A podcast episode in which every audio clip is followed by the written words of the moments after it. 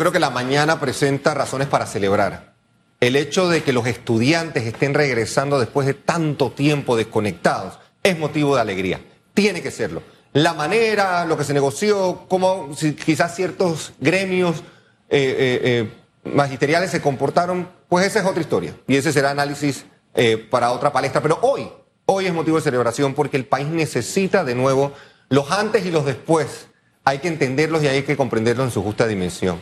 Un fallo de esta naturaleza que sienta un precedente sin duda puede servir de nuevo de motivo para caernos, eh, escondernos, sentirnos menos. Y yo lo veo a través de otro prisma totalmente diferente.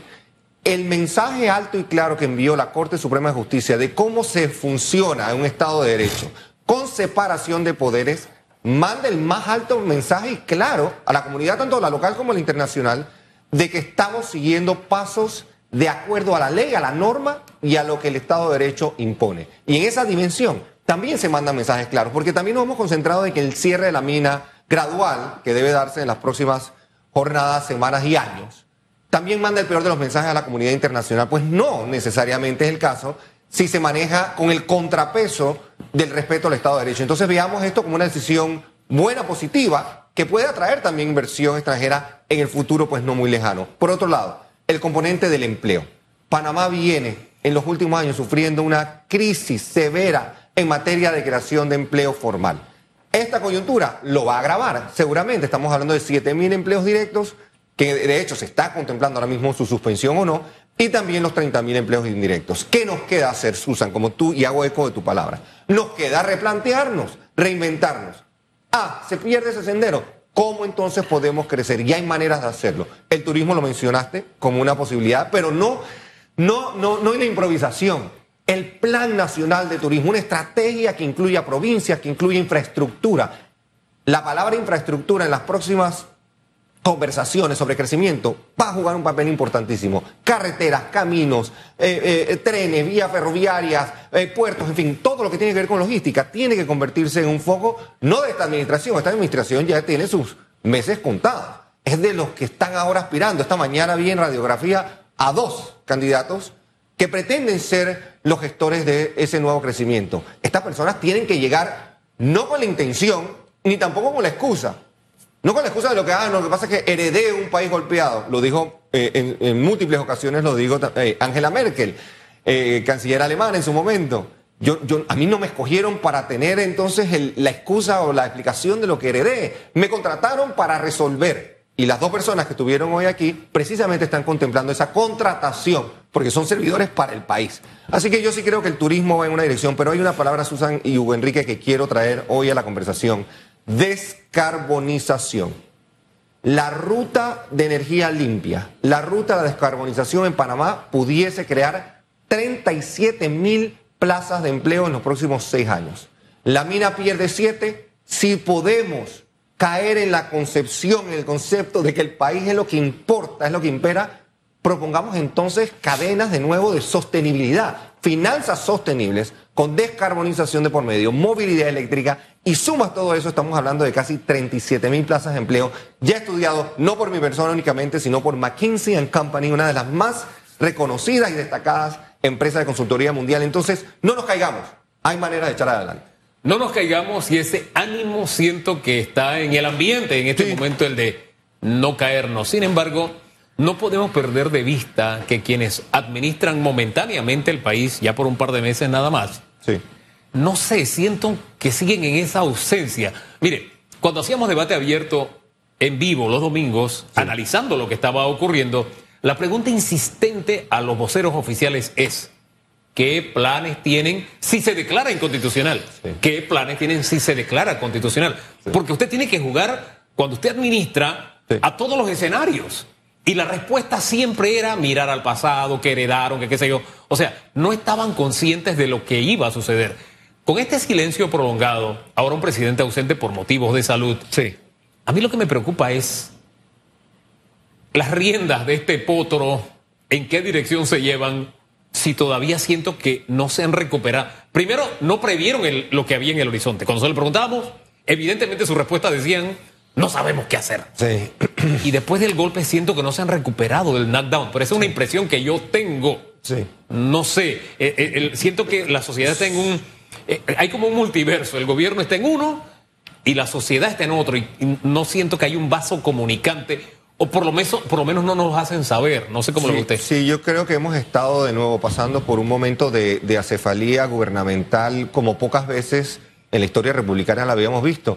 Porque Panamá, de nuevo, ha vivido momentos complejos. La Sí. dictadura, postdictadura, eh, en democracia hemos tenido momentos muy tensos. Y los vamos a seguir teniendo. Y más ahora con la decisión que hemos tomado que tiene ese impacto socioeconómico. Creo que el llamado a atención de nuevo, pues hay un nuevo ministro de Comercio e Industrias. Yo asumo que esa persona pues tiene que estar cavilando, contemplando, acercando quizás esfuerzos para también ver qué va a pasar en las próximas, eh, próximas semanas y ver en meses como una hoja de ruta, por lo menos que llegue con la intención de que se haga una entrega de lo que se ha hecho a la nueva administración que arranca el primero de julio en este país. Y esa nueva administración tiene que ser increíblemente responsable.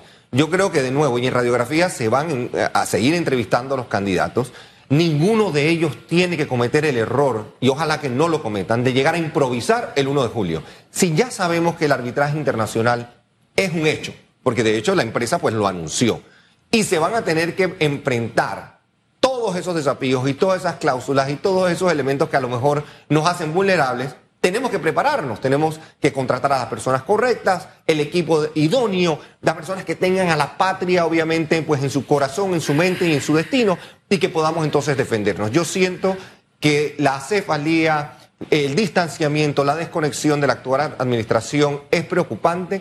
Albergo la esperanza de que con un nuevo ministro de Comercio e Industrias se vean otro tipo de mensajes y también, de nuevo, encontremos los caminos para reconciliar, porque también llega un momento en que hay que hacer, hubiera creo que sido ideal el mea culpa, el reconocimiento, ese humilde, sensato, que también ha caracterizado a los panameños en el pasado. Hey, fallamos, nos equivocamos, enmendemos como país y ya que nosotros no supimos o no pudimos o no quisimos, démosle la oportunidad a la siguiente administración de hacerlo bien. Ojalá eso pase. Y es que tenemos que pasar por este momento todos. Todos. Para poder avanzar.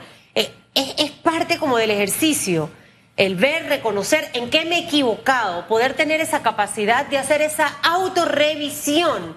Porque lo más fácil siempre, y es característico del ser humano, es culpar a, culpar a otros. o responsabilizar a otros cuando la responsabilidad es del lado de acá.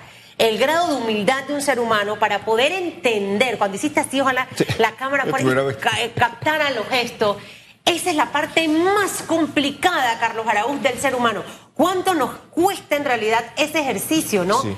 Y, y lo decía parte de lo que hablaba eh, eh, Martín Torrijos ahorita al, al- al final dentro de su intervención. Sí.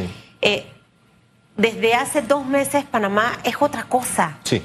La juventud, la- lo- los grupos que no pertenecen a partidos políticos, ya, ya tú no puedes pensar en liderar de la misma forma que lo hacías antes. Imposible. No solo eso, sino también el mandato que dan grupos que históricamente pensábamos, y había yo creo que una tendencia en pensamiento en Panamá de que al joven no le importaba, o la famosa generación de cristal. ¿Cuántas veces no hemos escuchado de esa persona? No, que ya no les gusta entregarse, trabajar. Nos han dado pues una lección en civismo, en ciudadanía, pero potentísima. Y ojalá lo sepamos apreciar, atesorar y hablar con sensatez.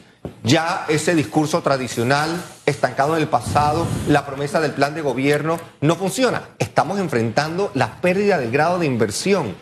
¿Cómo enfrentamos eso como país? Solo puede ser a través de la colab- colaboración, Susan Elizabeth, Hugo Famanía. No hay otra manera que, que vivir la economía colaborativa, no desde el libro de texto que a lo mejor hemos venido estudiando por 10 años. Ahora sí, ahora llegó el momento de colaborar o fallecer en el proceso.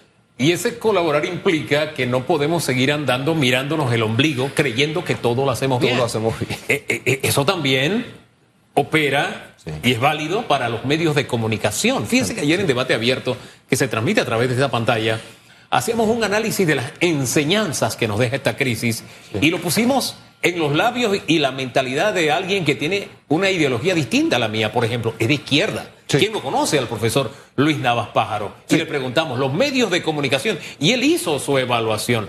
No fue algo que surgió como un regaño y que nosotros tenemos que asumirlo como un regaño. No, nosotros también ofrecemos un servicio, damos un servicio, la comunicación evoluciona, cambia, tiene escenarios distintos y hoy nosotros tenemos una mayor responsabilidad frente al escenario de irresponsabilidad de las redes, por poner un ejemplo. Entonces, eso hay que rescatarlo, pero no lo podemos hacer mirándonos a nosotros mismos, sino tratando de entender cómo nos están mirando otros ojos. Eso es válido para nosotros, pero también para todos los actores del campo político, del campo social, del campo económico, del, ámbito humano, don Carlos. Es el punto de partida para una nueva época. Sin lugar a dudas, hablábamos del antes y el después.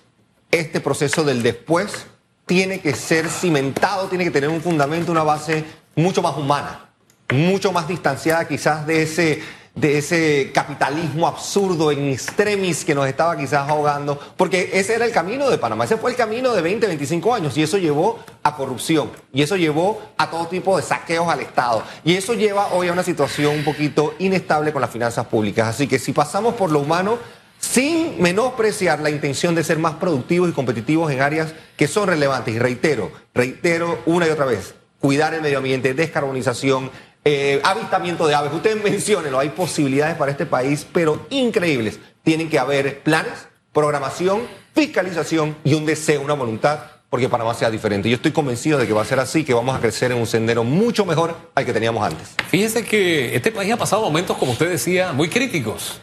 Cuando nos independizamos de España, algunos decían, esto se acabó. Se acabó. Después cuando nos separamos de Colombia, esto se acabó. Es más, desde antes que nos separamos, ya decían, vayan a ver Panamá porque se está acabando. Eh, cuando logramos la reversión del canal, esto se acabó. No se acabó. Después de la invasión, esto se acabó. No, aquí está Panamá. La, salida de la presencia de los eh, estadounidenses, claro, sí, en la reversión. Era difícil. Sí, muchos decían, se acabó. Se acabó aquí estamos y Panamá va a seguir porque Panamá es como ese porfiado, ¿no? Se le pega, se cae y se vuelve, pues. a levantar. Ese es el ADN del panameño. Gracias, don Carlos.